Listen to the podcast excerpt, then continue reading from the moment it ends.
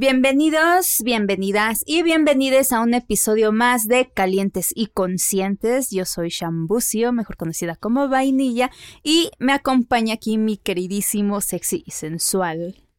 Sexólogo de bolsillo, ¿cómo estás, Sham? Bien, ¿y tú? Estoy, pues estoy como muy relajadito porque estoy tomándome mi cervecita, ya es viernes, como suelo decir, ¿no? Viernes a manera de... Viernes de bailar hasta el encuere, como digo yo. Yo le pongo la P de viernes a manera de provocación sensual, erótica, afectiva y bueno, para lo que cada quien quiera usar este día y esta noche. Viernes de Vips. Viernes de Vips, claro, ¿por qué no? Sobre todo después de la fiesta. Viernes, pero yo siempre le digo de viernes de intensa pasión sexual. Órale, no Eso me sabía te la esa. sabías. Entonces sí, me voy a comer mis molletes y mi desayuno americano Es que- a las 5 es de que la ya soy Bien inocente, mi amiga aquí.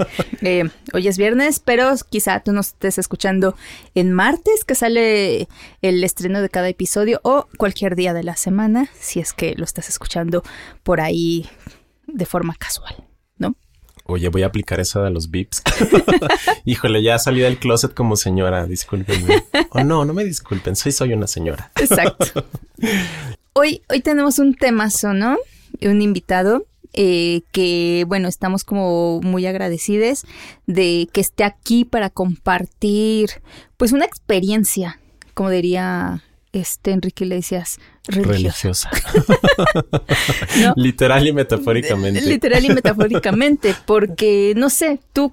¿Tú qué experiencia has tenido? Digo, tú ya las has, has platicado, creo que yo también en su momento hemos platicado como esta relación que tenemos con nuestra vivencia sexual, dentro de nuestras orientaciones sexuales, identidades sexuales, con nuestra fe, podríamos decirlo, con nuestra onda religiosa, que a veces no es tan fácil como de empalmar, ¿no? Sí, yo, o sea, creo que para mí me ha ayudado mucho como identificar cuál es la diferencia entre espiritualidad y religiosidad, Ajá. ¿no? Que para mí la religiosidad pues es más, se acerca más a la práctica de mis creencias, ¿no? Yo he comentado en algunas ocasiones, sobre todo en la temporada 1, que pues mi religiosidad durante la adolescencia, a principios de la universidad, pues fue en el reino de los testigos de Jehová. Y pues bueno, o sea, a mí me ha quedado claro que el sistema de creencias que yo tenía en esa época de mi vida, sobre todo mm, de la mano de las enseñanzas de las y los testigos de Jehová, pues era el, el sistema de creencias que yo necesitaba en ese momento para poder crecer.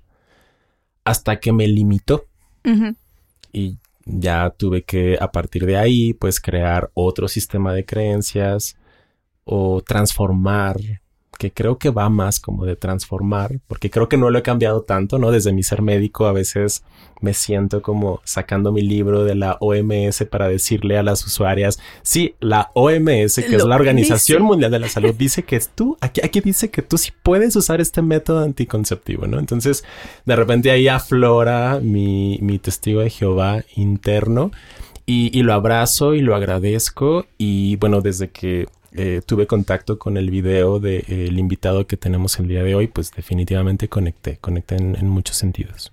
Pues vamos a darle la bienvenida. ¿Qué te parece? ¿No? Vamos, Vámonos. arranquemos. Arranquemos.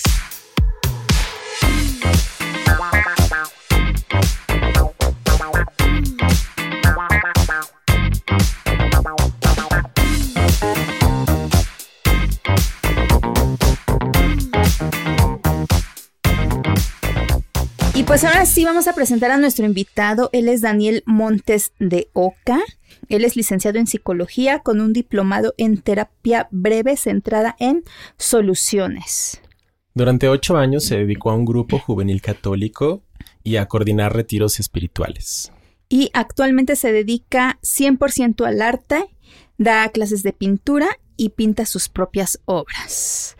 Bienvenido, Daniel. Oli, bienvenido. Hola, muchísimas gracias, ¿cómo están?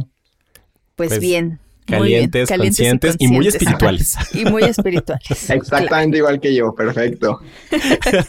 Me gusta esa conexión. Pues Daniel, cuéntanos. Eh, bueno, yo eh, tuve contacto, digo, decía hace un momento como tuve, en contacto, tuve contacto con tu video. Es un video que subiste a YouTube que tiene que ver con un testimonio. ¿no? Eh, vaya, aquí a cada rato solemos decir que nos encanta hablar de sexo y de sexualidad 24/7 y ahora contigo pues de religiosidad y de espiritualidad si tú no lo permites, porque creemos que es una de las mejores maneras en las que podemos atestiguar lo que somos, quiénes somos y cómo nos vivimos. Entonces, cuando vi tu video testimonial en YouTube, pues conecté con mucho de tus vivencias y bueno, pues eh, por eso es que decidimos invitarte y nos gustaría que nos compartieras un poco sobre esta experiencia, cómo fue para ti crear particularmente este video del que estamos hablando y sobre todo la resonancia que ha tenido en las personas que te escuchan y que te ven. Eh, bueno, yo me identifico como un hombre homosexual, soy gay y precisamente en mi video abordo este tema, o sea, el, como el autodescubrimiento y mi proceso de aceptación como un hombre homosexual, pero desde la parte de la religión.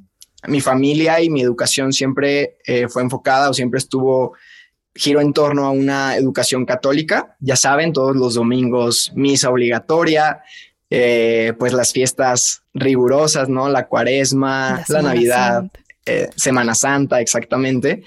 Y al final de cuentas, pues tuve, claro, tuve esta etapa, ¿no? Como de pues de rebeldía, ¿no? Y esta, esta famosa frase, ¿no? Que yo identifico mucho principalmente como en personas que están apenas iniciando este camino de autodescubrimiento, que es yo creo en Dios, pero no en la iglesia, ¿no? Entonces, pero hablada y, creo que ya ahorita que, la, que lo veo en retrospectiva, por lo menos de mi parte, o sea, puedo hablar de mí, yo la decía con mucho rencor. O sea, yo la decía con mucho enojo. O sea, era como realmente un pleito que yo tenía, ¿no? Sea, era una forma de atacar a mis papás, de decir, yo creo en Dios, pero no en la iglesia, no en la iglesia que tú crees, ¿saben? Entonces... Como muy así de rebelión, ¿no? Exactamente, yo estaba rebelde al 100%. ¿eh? Entonces, bueno, en la prepa tuve un momento, tuve una crisis pues muy fuerte personal porque yo peleaba mucho con esto.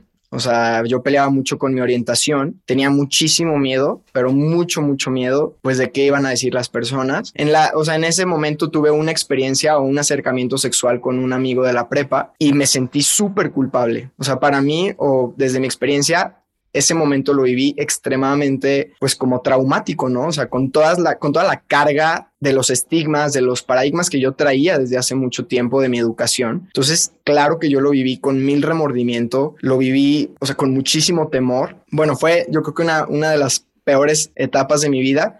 Y a partir de esa etapa la respuesta que yo encuentro es la religión, precisamente la religión católica en la que en la que me educaron. Y me convertí en una persona extremadamente religiosa, literalmente misa todos los días, rosario todos los días, juntas todos los días, eh, retiros cada fin de semana. Y de hecho lo, lo, menciono en mi video, ¿no? Yo era la burla de, de mis compañeros porque diario se hacía plan el fin de semana y todos me volteaban a ver y de que, bueno, ya sabemos que tú no puedes porque tienes retiro. Entonces ya automáticamente ni siquiera me incluían en sus planes.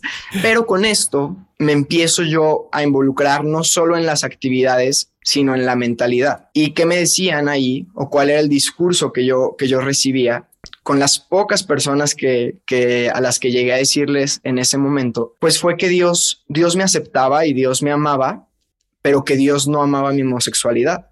O sea, que Dios no amaba mi ser gay, ¿no? Entonces, pues, ¿qué tenía que hacer yo? Tenía que optar por la castidad y por una vida en celibato, es decir, sin una pareja, eh, para poder entrar al cielo, ¿no? Para yo ser merecedor del cielo. Y hago mucho énfasis en esta frase que también se me dijo mucho, que es Dios ama al pecador, pero no ama el pecado. Y desde ahí, claro que yo fui internalizando la homosexualidad con una connotación negativa. Por supuesto que yo empecé a entender la homosexualidad como un defecto, como un problema, como una enfermedad mental, emocional. Y yo juraba y yo realmente creía que mis heridas emocionales, o sea, que, que los traumas que yo había vivido en mi infancia, pues habían dado como producto esta homosexualidad y que yo tenía que sanar eso. Y en el momento en el que yo sanara eso, se me iba a quitar lo homosexual. ¿no? Además de este discurso que me decían de que Dios lo puede todo, de que Dios pues hace milagros. Entonces tú pídele, pídele y pídele con todas tus fuerzas y no te rindas y no dejes de pedir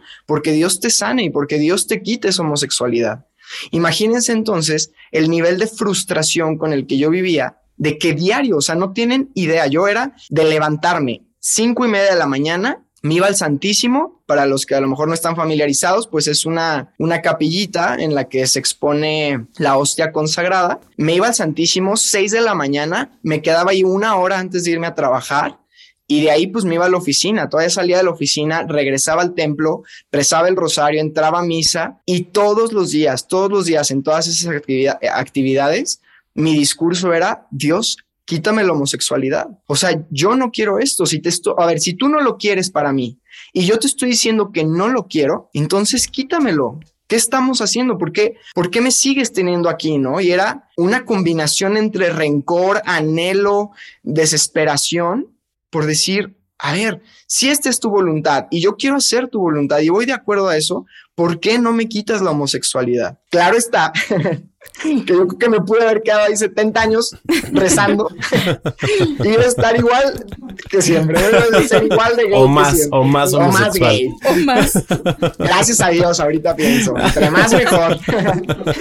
Este, Gracias a Dios. Gracias a Dios, muy gay, muy gay. Y claro, claro que fueron momentos en los que luché mucho con la soledad y lo digo en mi video. O sea, no puedo generalizar y no puedo decir que estos ocho años fueron una tortura y fueron una pesadilla. Claro que no. Viví momentos increíbles, viví momentos de encuentro con Dios padrísimos. Hubo momentos en los que sentí mucha plenitud, en los que me sentí muy contento, pero identifico que no eran momentos en los que yo me sentía feliz por lo que estaba haciendo, sino que me sentía feliz por mi conexión con Dios. O sea, esos momentos de plenitud eran momentos en los que yo realmente me sentía conectado con Dios. No porque iba a misa, no porque coordinaba retiros, no, no, sino en esos momentos en los que yo percibía la presencia de Dios, en esos momentos yo encontraba mi plenitud.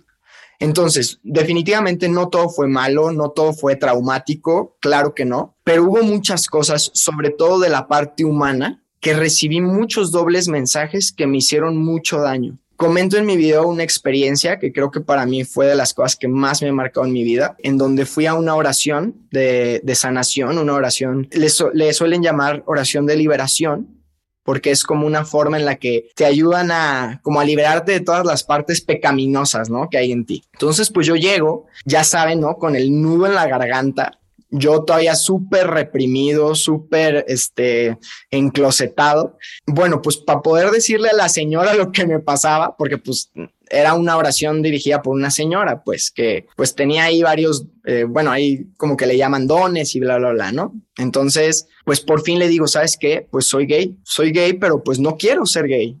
No quiero de verdad, estoy intentando no serlo. Y la respuesta que me dio fue que yo traía un demonio adentro que la homosexualidad era un demonio y que yo le estaba dando todo el poder y que le estaba dando pues cabida dentro de mí, ¿no? Entonces, bueno, paréntesis, tengo una duda. ¿Puedo, se pueden decir groserías o no? Sí. Sí, claro. Porque yo soy, yo soy muy grosero y me las estoy aguantando. No te, las, aguantes. Tú dilas. Saca ese demonio. Saca el demonio. Ok, ok. Perfecto. Ok, entonces dije, no, pues chinga madre, padrísimo. Sea, estoy dedicando toda mi pinche vida a, a, Dios. Todo el pinche día me la paso metido en el templo rezando y pidiendo. Y por la única cosa que yo no tengo control porque yo no lo decidí, por esa cosa tengo al demonio adentro. Entonces dije, no, pues voy chingo a mi madre, padrísimo. o sea, el, meme. Ajá, exactamente, no, pues chingo a mi madre. Y, y la verdad, la verdad, se me hizo súper fuerte.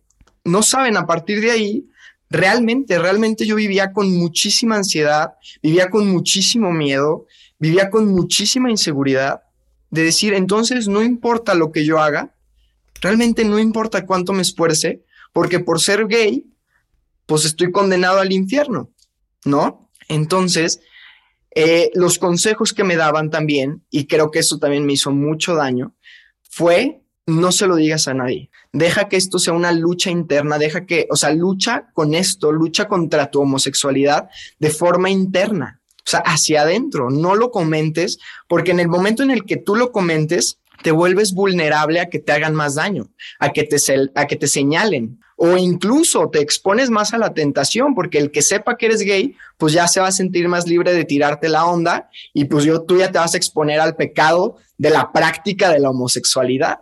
Entonces imagínense qué cañón y qué, o sea, qué cabrón cargarle a alguien los hombros con esa responsabilidad, o sea, con una lucha interna tan fuerte en la que te están diciendo que te niegues a ti mismo, o sea, en la que te están diciendo, Dios te ama, pero sin esto. Dios te ama, pero. O sea, y es un doble discurso cabroncísimo que vive, o sea, que yo viví años internalizando. Y saben qué fue lo más cañón, yo creo que más que todo esto, fue que muchas veces yo me paré frente a un grupo de jóvenes, frente a un grupo de chavos, y les dije, o sea, yo les dije, la homosexualidad es un pecado y la homosexualidad está mal y hay que luchar contra eso. Y hay que luchar contra esas inclinaciones y esas inclinaciones son pecado, bla, bla. Y claro que yo salía de esa plática y me sentía la persona más hipócrita del mundo. Sentía que me estaba traicionando a mí mismo, pero al mismo tiempo decía, pues no tengo de otra. O sea, esto es lo que tengo que hacer.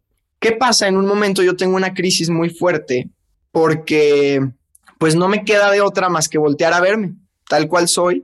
No me queda más que afrontarlo y pues caí en una depresión muy cañona. Empecé con un tratamiento de, antidepresivos, medicina para dormir, porque literalmente, literalmente yo no, no dormía absolutamente nada, me la pasaba completamente deprimido todo el tiempo. Em, en el trabajo, el trabajo se volvió prácticamente imposible. Y un día, en una loquera que tuve, dije, ya no, ya no puedo más.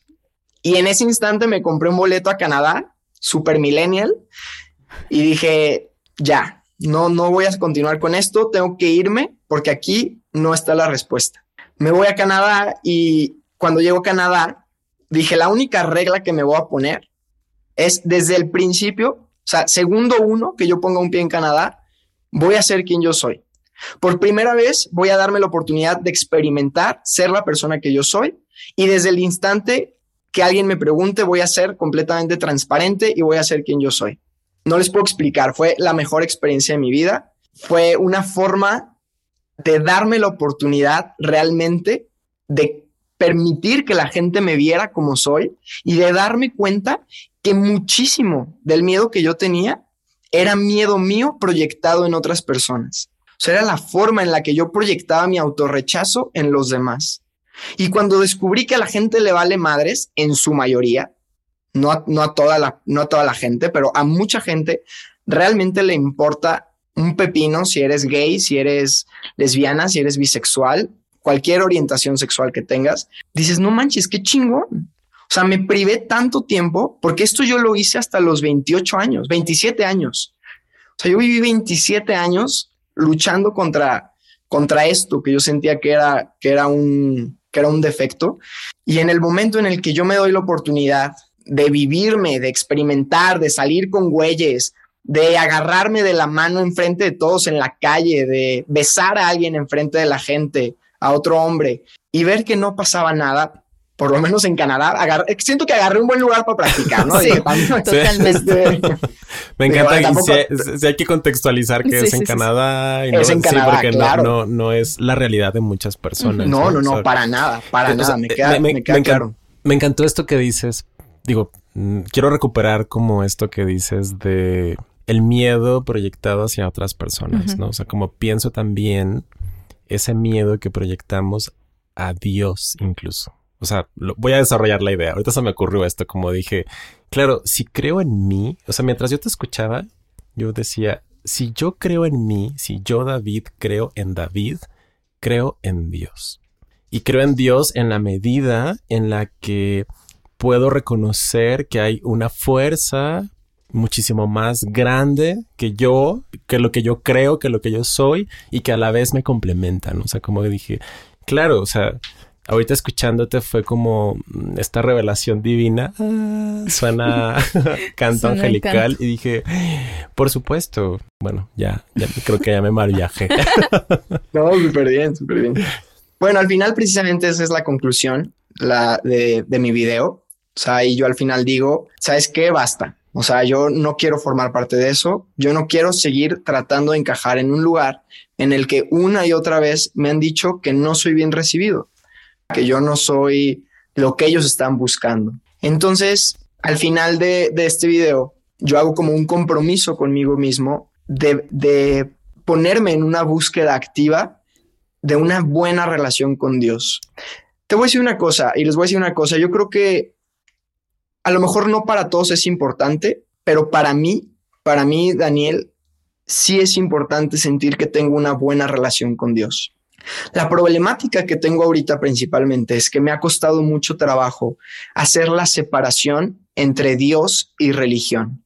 Me ha costado mucho trabajo separar los dos conceptos y para mí uno está 100% ligado al otro. Entonces, cuando yo me enojo con la religión, cuando yo me enojo con, con estos puntos de vista que, que, con los que no estoy de acuerdo, automáticamente me enojo con Dios. Entonces, siento que mi trabajo ahorita está en entender la diferencia y en entender dónde está lo humano y dónde está realmente Dios y qué es lo que Dios realmente me quiere decir y aprender a vivir en una relación sana con Él, en una relación sana conmigo. Como, como dices, David, al final de cuentas, creo que en la medida en la que yo encuentre plenitud en mí, puedo encontrar plenitud con Dios, puedo encontrar esa relación genuina, ¿no? De decir, qué chingón, Qué chingón que Dios me ama tal cual como soy, con las cosas buenas, con las cosas malas, con todo, y quitarle esas connotaciones que hemos venido cargando durante tanto tiempo hacia la homosexualidad. O sea, a ver, la homosexualidad ni siquiera debería ser un pero, a ver, para que Dios me ame o no me ame. O sea, creo que eso es totalmente irrelevante en este aspecto, ¿no? O sea, es simplemente como una característica de las personas. Y al final, pues está esa invitación, ¿no? A no solo aceptarte, a no solo decir, bueno, pues esto me tocó, pues con esto voy a vivir. No, no, no, a decir, qué chingón ser quien yo soy, qué padre, qué orgullo, no cambiaría absolutamente nada de quien yo soy. Si pudiera elegir ser homosexual otra vez, a huevo, a huevo que volvería a elegir este. claro está, digo, aquí quiero hacer el paréntesis. Definitivamente no creo que sea una decisión. Sí, eh, y aquí justo tú mencionas algo, creo que las personas que ah, de cierta una manera hemos estado como involucrados en alguna religión, siempre traemos este tema, eh, Dios y la religión, porque desafortunadamente dentro de la religión, ¿no? Eh, pues son varios grupos que al final pues sacan estos pánicos morales que usan también, ¿no? Como muchas cuestiones que si bien vienen de esta religión o de cosas que que se hablan dentro de N, religión que se vaya a platicar, exponen estos pánicos morales, ¿no? Lo dice una, una compañera que es Dalia de la Cerda. Yo les invito a escuchar como su podcast, que también este, habla de eh, fundamentalismos versus religión, que es muy interesante. Esta cuestión que dice, los discursos de odio se ponen guapos y se ponen guapos en el, en el momento en el que justamente pues a lo mejor esta cuestión humana y empática la estás haciendo a un lado de, bueno, si tú eres esto, eh, no comulgas dentro de, de, este que es mi nicho, ¿no? Y que ese es el, o sea, creo que ese es de los grandes regalos de la espiritualidad, que tiene que ver con la comunión conmigo mismo a partir de mi autoconocimiento interno, de esa luz interior y de cómo esa luz interior la conecto también con otras personas. Ahorita que nombrabas, Shan, del discurso de odio y mientras preparábamos como eh, las preguntas que te íbamos a hacer, um, Daniel, a partir del video, que creo que el video, a la manera en la que yo lo recibí, o sea, creo que ese video testimonial es un video detonante. Me detuve incluso a mirar los comentarios de las personas que te escribían, en ese momento relacioné como así el pecado o la manera en la que a mí me enseñaron el pecado llevaba también implícito cierto discurso de odio, como bien dices, Shan. El odio, el discurso de odio tiene como objetivo el quitarle dignidad a la persona a partir de ciertas narrativas, a partir de ciertos discursos. Yo te despojo de tu dignidad como ser humano a partir de esto que está, a partir del señalamiento de esto que estás haciendo está mal porque es un pecado, ¿no? Yo cuando era practicante de los testigos de Jehová, voy a decir los testigos de Jehová porque es, es, bastante patriarcal el asunto y, la congregación, pues. Em, yo veía cómo despojaban de la dignidad a las personas, por ejemplo, cuando expulsaban a ciertos y ciertas miembros y miembros de la, de la comunidad, ¿no? Y de cómo se les exhibía, no sé cómo sea ahora, y era como de tal persona se expulsa de la comunidad por tal razón, ¿no? Y como esta persona ya no podía eh, participar activamente en las actividades de la congregación y cómo incluso durante las ceremonias estas personas estaban en las últimas filas del salón, ¿no? Y, y, cómo a partir de ahí siento que se les despojó de su dignidad como personas, como integrantes eh, valiosos de una comunidad, de una red de soporte y de apoyo. Y que digo, wow, o sea, en aquel, ahora lo pienso desde mi mirada adulta, con las experiencias que ahora tengo de vida, y que como un discurso de odio se puede convertir o puede escalar a lo que hoy le llamamos crímenes de odio. Digo, tú nos compartías como de tu experiencia en Canadá y de cómo la viviste y, que definitivamente no es la realidad de muchas personas y ni siquiera en este país, ¿no? Que, tenemos, seguimos ocupando el segundo lugar en crímenes de, odio, por homo, transfobia y 10 mujeres viven, mueren al día, ¿no? Claro, y feminicidios, ¿no? Definitivamente es una realidad que todavía está muy cargada sobre estos discursos. Y esto que dices como aterrizado a América Latina, de, de el porcentaje de personas que practican el catolicismo, más de la mitad estamos en Latinoamérica. Y, o sea, como retomando esto de los discursos de odio, Daniel, o sea, ¿tú crees que también desde tu vivencia, desde tu experiencia, como crees que haya habido como muchos discursos de odio disfrazados de buena fe? Claro, claro, claro, claro. O sea, muchas veces, muchas veces me dijeron, literal, o sea, y las palabras eran, es que la iglesia acepta a los homosexuales. La iglesia abraza al homosexual, Dios abraza al homosexual, pero porque lo quieren tanto y porque quieren esa inclusión del homosexual en la iglesia, buscan su bien.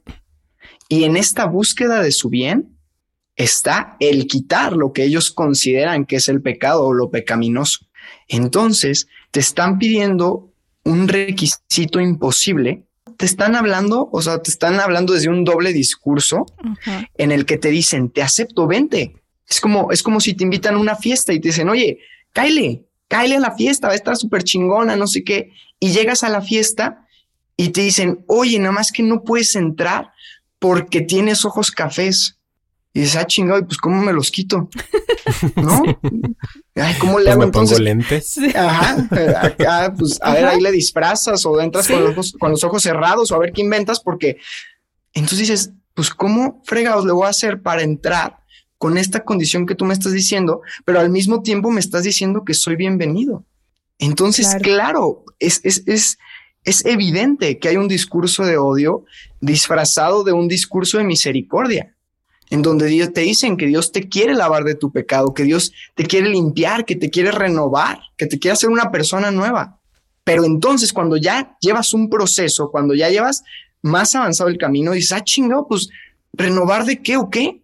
O sea, ¿de qué me tiene que renovar? ¿De qué? O sea, entiendo que tengo defectos, entiendo que tengo cosas en las que hay que trabajar. La homosexualidad, discúlpame, pero no es una de esas. Lo que sí que tengo que trabajar es todo aquello que me han cargado y todas las cosas que me han llevado a odiarme a mí mismo por los estigmas que has puesto sobre mí en cuanto a la homosexualidad. Eso sí lo tengo que trabajar y creo que Dios sí me quiere limpiar de eso, de todo el odio y de todo el, resentimiento y el rencor que esto ha generado, no de la homosexualidad. Porque además estos discursos contradictorios son como, al menos como yo lo recibo, son como bastante psicotizantes, ¿no? Es como, oh, bueno, o sea, sí o no, si me vas a mandar al infierno, ya mándame bien, ¿no? O sea, es como de, por favor, ¿no? O sea, y, e incluso como... Porque además, o sea, te, te, van atacando y después te hacen el acá el aftercare, ¿no? O sea, no, espérate, o sea, sí, te odiamos, pero te cuidamos, o sea, es como... Ya. Que, que, de hecho, de hecho, precisamente, yo dije, antes no terminé esquizofrénico porque porque, le, o sea, no, real, este, yo cuando estudiaba estaba viendo, bueno, estábamos centrados en la parte de, la terapia familiar sistémico y, desde esta corriente eh, existe la teoría de que la esquizofrenia es causada por los discursos dobles entre amor y odio de las personas importantes en nuestra vida, ¿no? Entonces es este, ven, te quiero mucho, te acercas y te pegan, ajá, ajá. ¿no? Entonces la persona crece completamente disociada y completamente, o sea, va perdiendo ese núcleo de quien él es y va teniendo que buscar herramientas dentro de su psique para sobrevivir. Entonces yo dije, no manches, o sea, claro claro que veo esto reflejado en lo que me está pasando, porque de verdad, se los prometo que a veces, había veces que yo sentía que me estaba volviendo loco. Me estoy al borde de la locura, literal, ¿no? En este discurso de sí, pero no, te amo, pero es, es, muy complejo y creo que tiene consecuencias muy graves, muy, muy graves para, para las personas que, que desafortunadamente no logran tener la respuesta de algún buen terapeuta o de buenas personas que, que te, que te orienten en este camino.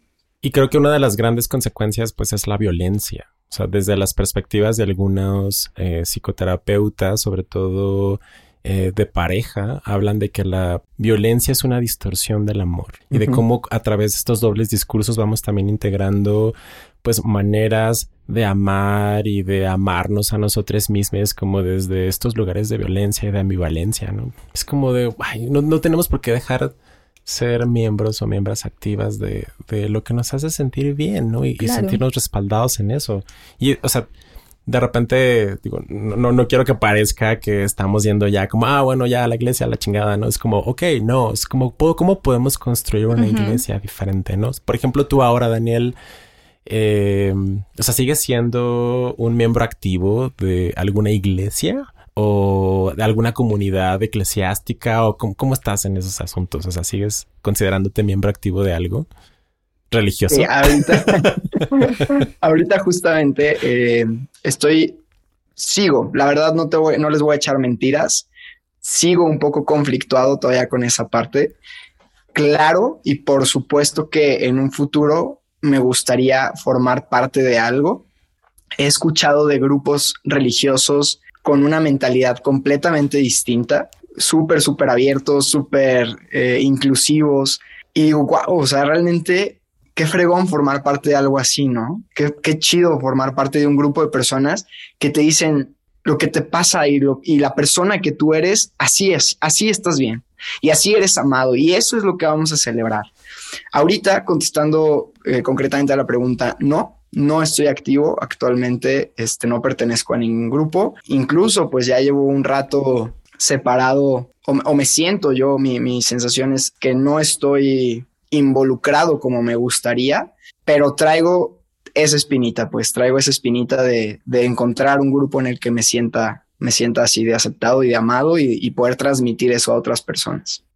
Yo me quedé un tanto asombrado con los comentarios que te pusieron que si bien en la mayoría son bastante positivos, lo que me llamó mucho la atención desde un lugar también muy positivo es que las personas conectaron con tu vivencia y te llegan a considerar a partir de lo que escriben como un referente eh, religioso gay.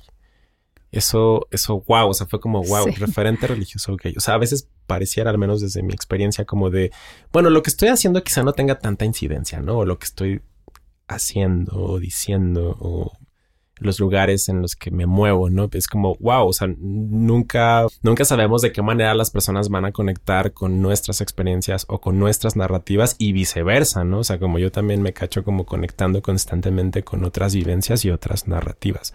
El punto aquí, como aterrizando la idea, es como las, las personas que te escucharon y que te vieron, algunas de ellas te, y porque lo así, así lo pusieron, como te consideraron un referente. Eh, ¿tú, tú, tú cómo recibiste eso o cómo, digo, aunque no participas activamente en una comunidad, eh, en una iglesia, ¿no? Pero pues yo creo que lo que hiciste fue una participación bastante activa. Sí, claro. Aparte, en una red como YouTube, que muchas personas tenemos acceso a esa plataforma, entonces es como, ok, em, ¿cómo te ves entonces desde ese lugar y con lo que has recibido a partir del mensaje que diste? La verdad, la verdad, no lo había pensado como lo estás diciendo. este, no, pues creo que, o sea, siento que muy pocas veces vamos a ser realmente conscientes de, del alcance que, que nuestras acciones pueden llegar a tener. Por eso hay que ser tan cuidadosos. Y por eso repetí muchas veces en mi video, y es el hecho de que quiero hablar desde el respeto va, este video no se trata de atacar a nadie, ni estoy diciendo que el catolicismo esté mal, ni Simplemente me estoy limitando a hablar de lo que yo viví y de mi experiencia personal en ese aspecto. Creo, creo que una característica de una persona que se ha trabajado a sí misma, que ha llevado un proceso terapéutico de, de autoaceptación, es el respeto y el abrirse a las opiniones de otras personas y de entender que cada quien tiene su verdad y cada quien tiene su opinión y no se trata de imponer, se trata de escuchar y de construir entre todos y de yo respetar su punto de vista y en la medida de lo posible pues esperar que ellos respeten el mío, ¿no? Entonces creo que en parte fue, o sea, creo que eso fue clave en la buena recepción del video no me considero, la verdad no lo había pensado así como, como lo estás diciendo. Me encantaría pensar que en algún punto voy a poder facilitar este proceso para otras personas. De verdad no saben, o sea, pienso, pienso en generaciones que no tengan que pasar por lo que a lo mejor tú, David, este, tuviste que pasar dentro de tu religión o cualquier persona que esté viviendo como este proceso o que yo tuve que pasar. O sea, imagínense una generación que realmente tengan normalizado este tema. O sea, que realmente el decir, ah, soy homosexual sea, ah, me gusta el color azul, ah, me gusta el color rosa, ah, o sea, un descubrimiento natural, ¿no? O sea, imagínense qué fregón llegar a ese punto, ¿no? Entonces, si puedo aportar a que estemos más cerca de esa realidad, padrísimo. Qué, qué bonito escucharlo de esa manera, ¿no? Porque creo que también ah, poco a poco, eh, y he conocido personas que tienen su fe, tienen su religión y pertenecen a la comunidad LGBT, ¿no? Entonces, como dices, irlo visibilizando más, normalizando, que sea como algo totalmente ya natural y que digas, lo soy y también comulgo de esta manera, ¿no? Que no esté algo peleado con, con otra manera. Y ahorita, por ejemplo, estabas hablando de colores y de matices y sabemos que, bueno, parte de lo que haces ahora es la pintura y nos gustaría saber si eh, existe una relación entre tu sexualidad y la pintura en este momento. Claro, totalmente. Yo vi esa, pregunta y me emocioné y dije, ojalá me la pregunte. Teníamos que hacerlo, pues es que ya te dedicas a este tipo de arte 100%. claro, sí, sí, sí, No, totalmente. ¿Haces pinturas religiosas? no, cero. De hecho, ahorita, ahorita estoy súper metidazo en... Me encanta pintar cuerpos de hombres. ¿Desnudos? Y siento desnudos, así es. Oh. Mm, ya. Y ¿Quieres ser el modelo de desnudo? Oye, ¿dónde se anota uno para ser el modelo? es real. No, y saben que, claro, claro, por supuestísimo, yo superpuesto. No, y saben que creo que esto para mí fue súper importante porque yo siempre le tuve mucho miedo a mi sexualidad, mucho miedo. Viví siempre muy asustado de experimentar esta parte y ahorita, ahorita realmente siento que para mí el arte está siendo como mi despertar sexual. O sea, ahorita me estoy animando a, hacer este tipo de arte y no les voy a echar mentiras. Realmente abro mi cuaderno de, bocetos y así, y como que me empiezo a aprender, ¿ah? solamente de ver lo que estoy pintando. no, pues yo con escucharlo ya me aprendí. Entonces, por supuesto que está súper ligado. Estoy empezando a experimentar y abrirme completamente a decir, es algo padrísimo de quien yo soy y si lo puedo expresar a través del arte, increíble, lo voy a hacer, lo voy a hacer. Me encanta, pues ahora sí, como buen gay, me encantan los hombres, o sea, me encanta la, esta idea del cuerpo masculino, de, del cuerpo desnudo, eh, de la maravilla que es, que es experimentar la excitación, ¿no? O sea, de, de experimentar saludablemente el, la excitación y el placer sexual, ¿no? A través del arte, se me hace padrísimo. Lo estoy experimentando al 100 ahorita y espero seguirlo haciendo. Espero realmente que sea una, una característica, un sello en mi, en, en mi arte en el futuro. Y pues nada, estoy, ahorita estoy en ese punto. ¿Y tienes una galería o algún lugar donde podamos ver tu arte? ¿O todavía no? ahorita, ahorita, todavía no. en el momento en el que lo tenga les voy a decir. Ahorita pues la mayoría de las cosas las, las pongo en mi, en mi página de Instagram. Ok. Pues bueno, realmente ahí no está todo lo que hago, pero Pero bueno, parte de lo que hago ahí, ahí lo pueden ver. Pues un, un OnlyFans, ábrete un OnlyFans y ahí vas convocando a los modelos y un OnlyFans de arte, claro, ¿no? Porque, está, está padrísimo esto que dices, ¿no? De, del arte erótico y también digo, yo dentro del trabajo sexual pertenezco a este nicho que es el modelaje erótico, ¿no? Es la como la otra parte. Y también creo que eh, dentro de este nicho y también con las compas trabajadoras sexuales, dentro de todas las áreas, tanto en citas presenciales como en webcams, como en todo, hay muchas personas que son bien, bien religiosas y tú no lo pudieses creer, ¿no? Y que también es un nicho que está bastante, eh, pues sí, o sea, discriminado ¿no? Dentro de también de las políticas religiosas. Invisibilizado. Y, invisibilizado también. ¿no? De que, ah, no, pues eres puta, adiós. Aquí a las putas no las quiere Dios. Cuando realmente muchas de ellas son súper guadalupanas, súper religiosas, ¿no? O sea, siempre tienen como a su santo o a sus ángeles Sí, yo hasta tengo una tanga, yo tengo una serie de tangas este, con santos, tienen santitos y hasta la Virgen de Guadalupe. He recibido muchos comentarios positivos y negativos al respecto, pero bueno, pienso, o sea, lo veo como una manera de arte, de expresión. O sea, el arte también tiene mucho que ver con nuestras capacidades creativas, con el erotismo a flor de piel, que el erotismo es el deleite de los sentidos y bueno, las personas somos seres eróticos y eróticas, ¿no? Y me hace también mucho y, me hace mucho sentido esto que dices de, bueno, pues canalizas todo esto, toda tu historia, la pintura. Digo, no por casualidad estudié sexología, o sea, no es, o sea, si es porque quiero acompañar a otras personas y es también para entenderme más a mí mismo, ¿no? O sea, me queda claro que enseño lo que necesito aprender de mí. Realmente. Además de que me gusta enseñar las carnes, entonces. Y además pues, de que nos gusta sanar, ¿no? Nosotros y como dices. A través de la carne. Claro. sanar a través de la carne, sanar a través de, de, lo que estudiamos y compartimos también con las otras. Daniel, yo, o sea, para irnos, quisiera seguir platicando y, y, sé que, pues bueno, nuestro productor nos va a decir, no, ya no. Hay para la otra. Hay para la otra edición, volumen 2. Yo no, no quiero irme sin, o no quiero, no me gustaría que nos vayamos sin antes preguntarte, ¿qué les dirías a estas personas que sienten que su espiritualidad parece que es incompatible con sus otras vivencias, no?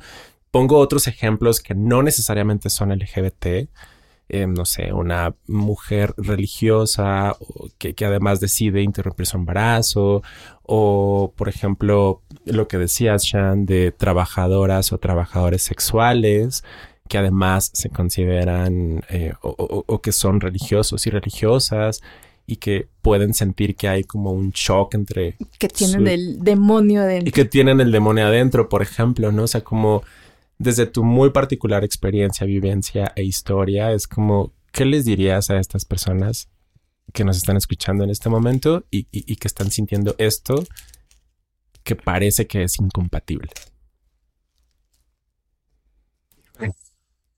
Pues lo primero, lo primero que haría, ahorita que te estaba escuchando, estaba tratando de, reflexionarlo. Lo primero que haría, y porque así soy yo, y ni modo. ¿Y la queso? los abrazaría. Primero que nada, lo abrazaría o la abrazaría o le abrazaría. Y ya que lo haya abrazado, le haya abrazado, le haya abrazado fuertísimo, le diría que yo creo que la clave es la paz. Que donde encuentres paz, pero una paz genuina, una paz verdadera, ahí es. Y si ahorita estás muy conflictuado porque no encuentras esa paz, porque estás donde crees que debes estar, pero no estás encontrando esa paz, que probablemente no es ahí o que no es de la manera en la que lo estás buscando.